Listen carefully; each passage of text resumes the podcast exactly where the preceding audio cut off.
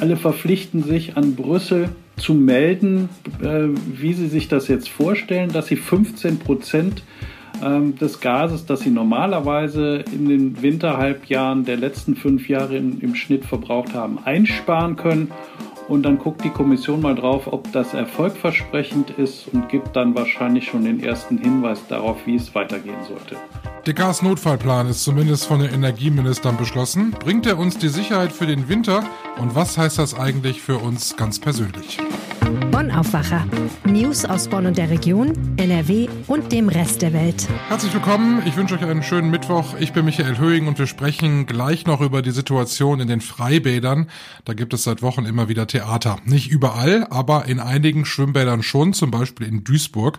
Und da möchte die CDU jetzt ganz strenge Regeln einführen. Mehr dazu gleich. Doch zunächst die Nachrichten aus Bonn und der Region. Im Bonner Römerbad ist ein 15 Jahre altes Mädchen am vergangenen Dienstag sexuell belästigt worden. Wie die Polizei mitteilte, sucht sie aktuell nach dem Täter, einem jungen Mann. Die Tat soll sich am Nachmittag im Wellenbecken des Freibades ereignet haben. Wie die 15-Jährige sagt, soll der bislang unbekannte junge Mann sie dort unsittlich berührt haben. Die 15-Jährige, die zusammen mit einer Freundin im Schwimmbad war, begab sich in einen anderen Beckenbereich, um dem Täter aus dem Weg zu gehen. Dieser folgte ihr allerdings und belästigte sie erneut sexuell. Die Jugendliche schrie den Mann daraufhin an, es folgte ein kurzes und lautstarkes Streitgespräch. Die Polizei geht davon aus, dass andere Badegäste den Streit mitbekommen haben müssen. Die Polizei erhofft sich nun auf weitere Hinweise.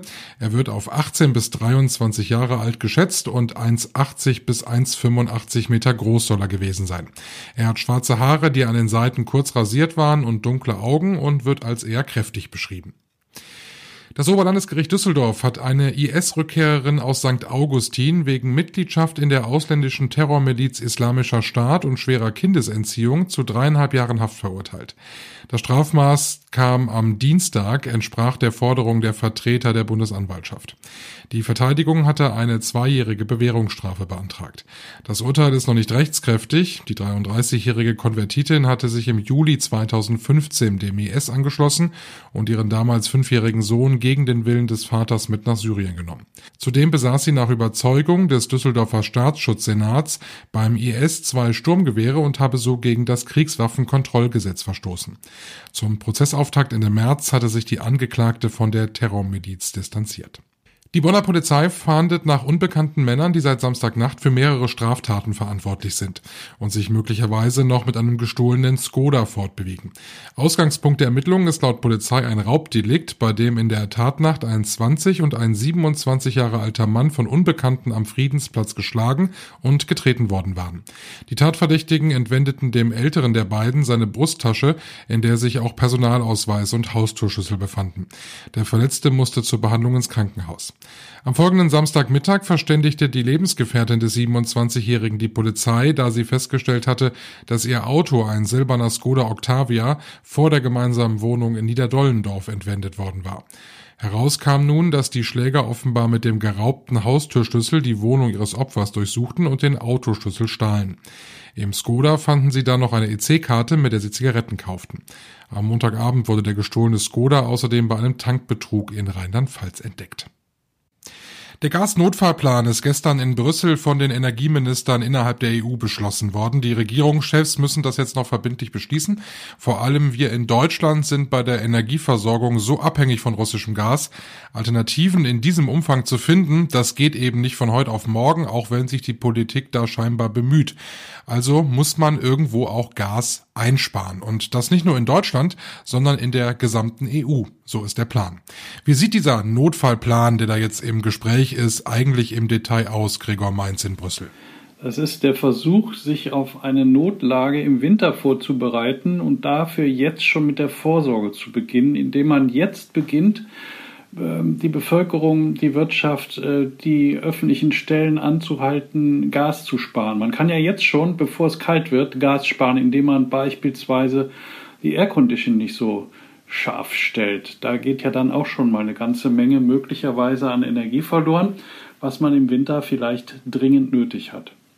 Es waren die Energieminister, die haben einen politischen Grundsatzbeschluss äh, gefällt. Der muss jetzt noch im Umlaufverfahren von den EU-Staaten bestätigt werden.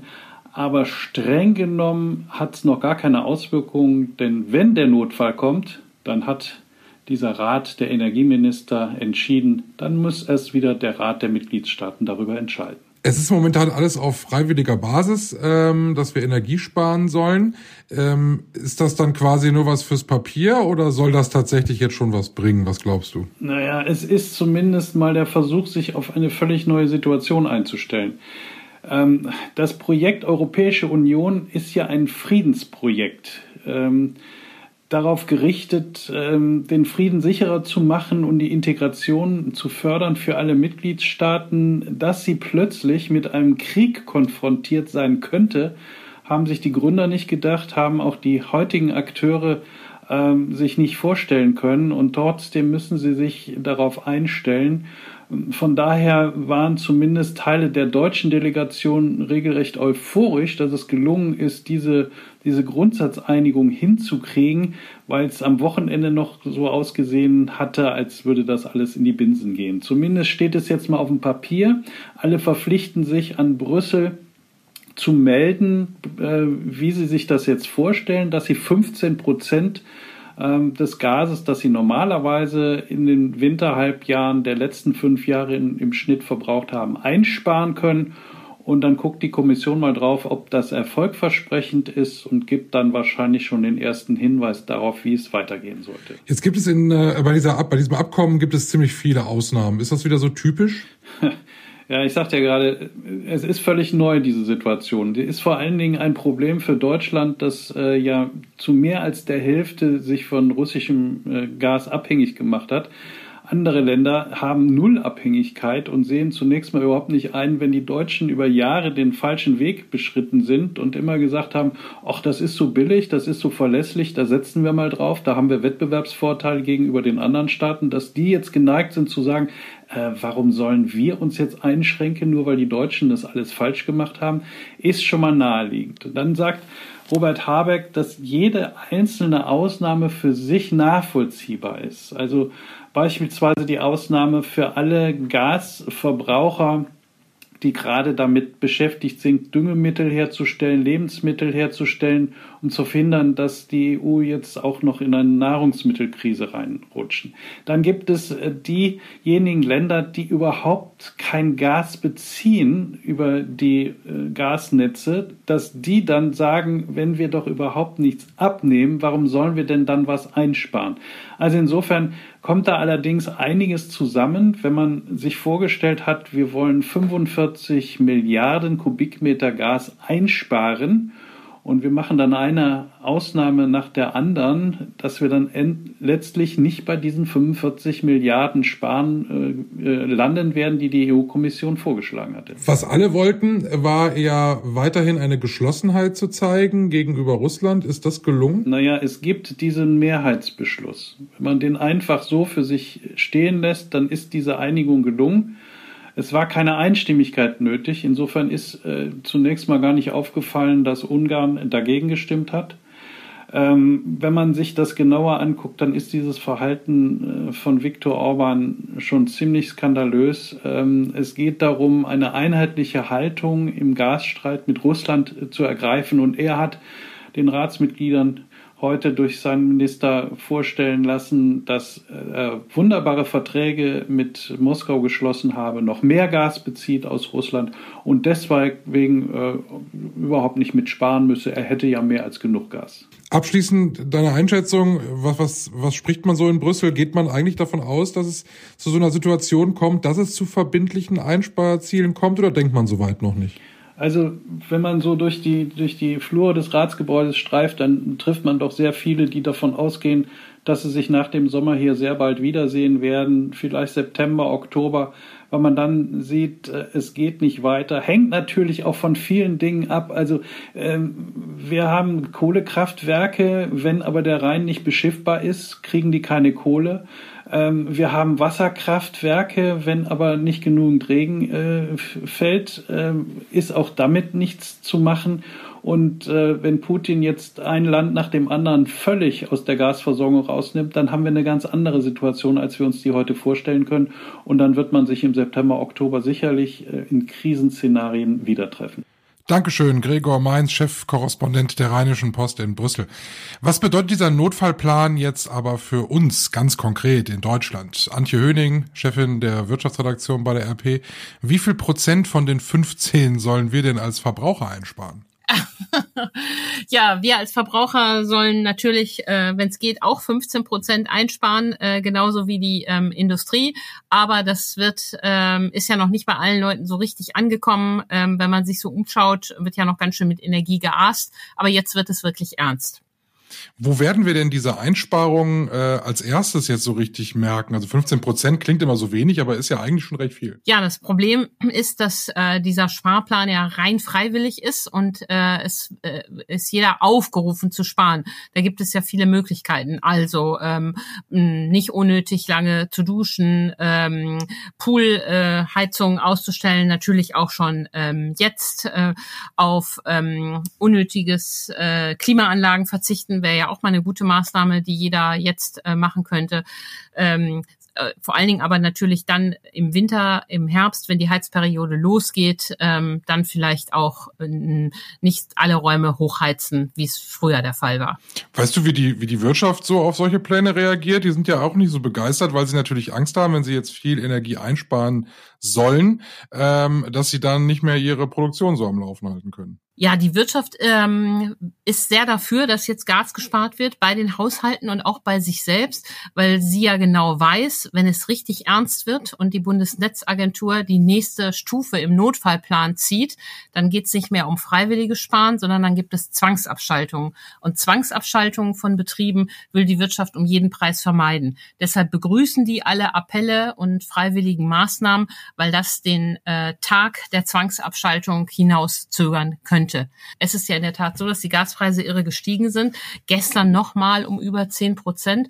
Und auf diese Preissignale hat die Wirtschaft bereits reagiert und spart. Das Beste, sagen Ökonomen ja immer, sind Preissignale. Und wenn es im Geldbeutel wehtut, dann sparen die Leute auch.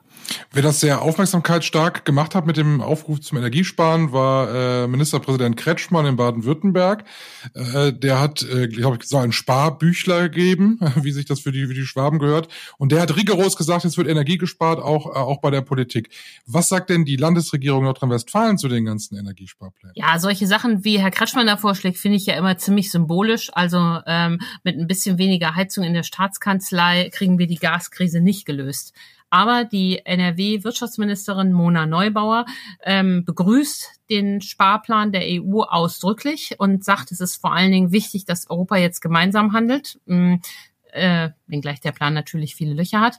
Und vor allen Dingen sagt sie, jetzt ist es wirklich ernst. NRW muss jetzt ernst machen mit dem Gassparen. Und das sagt sie natürlich auch vor dem Hintergrund, dass wir ja viele Industriebetriebe haben, denen es richtig wehtun würde, wenn es im Herbst zu den Zwangsabschaltungen käme. Ich sage nur aus NRW die Beispiele ThyssenKrupp, Glasindustrie, andere Stahlunternehmen, Aluunternehmen. Die haben natürlich äh, Riesenangst, wie auch alle Chemieunternehmen, dass ein Bescheid von der Netzagentur ihnen ins Haus flattert, wo drin steht 10 Prozent runter, 20 Prozent runter. Das würde verdammt viele Arbeitsplätze kosten. Glaubst du, dass das mit dieser Freiwilligkeit funktioniert? Ich bin da ja auch auf EU-Ebene sehr skeptisch. Also glaubst du, dass das hier bei uns irgendwie klappt, dass jetzt freiwillig wirklich so gespart wird, dass es reicht? Nein. Das glaube ich nicht, ähm, weil ähm, Appelle äh, erreichen die Leute zwar, aber ähm, sie setzen solche äh, Dinge äh, erst richtig um, wenn sie ein richtiges Eigeninteresse haben und das merken sie, wenn es an ihr Portemonnaie geht. Und deshalb fordern auch äh, führende Ökonomen, mit denen ich gesprochen habe, dass der Staat unbedingt die Gaspreise stärker weiterreichen muss. Es sind da ja viele Dämpfungsmaßnahmen geplant, dass Großhändler wie Uniper ähm, die Preise zwar weitergeben äh, sollen, aber der Staat da äh, manches noch aufhängt und die Ökonomen fordern unbedingt Gaspreise weitergeben, damit äh, Verbraucher und Unternehmen ein Eigeninteresse haben, ein finanzielles Eigeninteresse mehr zu sparen. Ich glaube, spätestens, wenn das soweit ist, werden wir wieder miteinander sprechen. Danke, Antje. Spätestens. Vielen Dank, Michael. Viele Reaktionen, Meinungen und Energiespartipps findet ihr auf RP Online. Ich habe euch ein paar Links zusammengestellt, die könnt ihr euch in den Show Notes angucken und direkt klicken. Statt zu heizen müssen wir uns im Moment überwiegend abkühlen, das geht am besten im Freibad. Doch in diesem Jahr melden viele Schwimmbäder immer wieder Probleme mit teils aggressiven Besuchergruppen und da macht das Abkühlen nicht wirklich Spaß.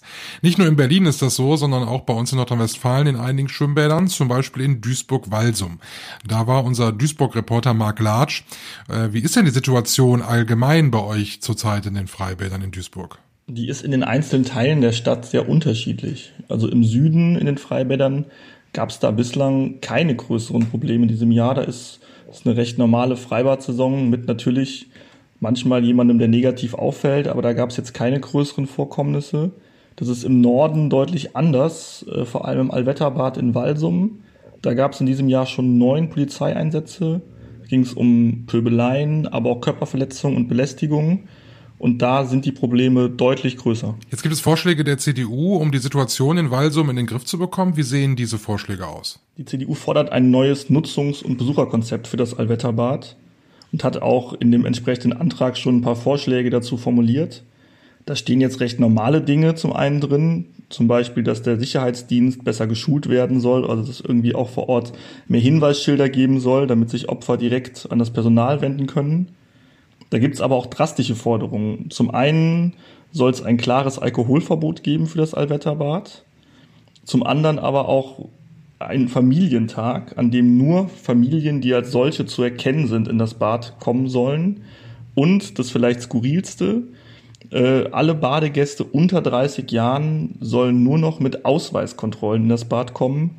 Vor allem dann, wenn es größere Gruppen Jugendlicher sind, weil gerade die eben in der Vergangenheit, so argumentiert die CDU, häufig das Problem waren in dem Bad. Das sind ja schon recht krasse Vorschläge. Wie kommen die an? Ich denke, man muss die Forderungen getrennt betrachten. Ich habe dazu auch mit Frank Skrube geredet. Der ist mit seinen Vereinen zuständig für zwei Freibäder im Duisburger Süden. Zum einen am Wolfsee und zum anderen in Großenbaum. Und äh, der hat eben auch zumindest am Wolfsee bereits einen Sicherheitsdienst eingestellt, der zumindest schon mal deeskalierend wirken soll und auch das Sicherheitsempfinden der Besucher wohl erhöht. Er ist damit auch zufrieden. Mit anderen Vorschlägen kann er wenig anfangen. Also er ist weder für ein generelles Alkoholverbot noch dafür, jetzt bestimmte Besuchergruppen rauszugreifen und die besonders zu kontrollieren oder einen Familientag einzuführen. Und ich glaube, ich würde das einfach so ähnlich sehen wie Franks Grube. Also sicher kann man da einiges für tun, dass es den Besuchern besser geht, dass sie sich auch wohlfühlen in dem Bad, dass man irgendwie auch Ansprechpartner hat, dass man auch wirklich konsequent gegen Leute vorgeht, die dort Straftaten begehen. Aber jetzt diskriminierend vorzugehen und zu sagen, alle unter 30 sind das Problem und die müssen jetzt einen Ausweis mitbringen, das halte ich für nicht zielführende Vorschläge und das sollte man so nicht umsetzen. Dankeschön, Marc Latsch in Duisburg. Wir kommen zu dem, was uns heute erwartet. Wichtiges Thema. Heute am Mittwoch hat Verdi zum Streik bei der Lufthansa aufgerufen. Die Lufthansa hatte rigoros ganz, ganz viele Flüge gestrichen. Über die Auswirkungen der Streiks auf unsere Flughäfen in NRW und auch über die Rechte, die wir als Reisende haben, berichten wir heute den ganzen Tag auf RP Online. Links dazu bei uns in den Show Notes. Wir schauen noch aufs Wetter. Heute Sonne und Wolken im Wechsel. Es bleibt bei uns in Nordrhein-Westfalen trocken und ab morgen wird es auch wieder wärmer. Morgen 26 Grad und Sonnenschein. Übermorgen dann auch schon wieder Temperaturen um die 28 Grad. Das war der Aufwacher für heute Mittwoch, den 27. Juli. Ich bin Michael Höhing. Habt einen schönen Tag. Tschüss. Mehr Nachrichten aus Bonn und der Region gibt's jederzeit beim Generalanzeiger. Schaut vorbei auf ga.de.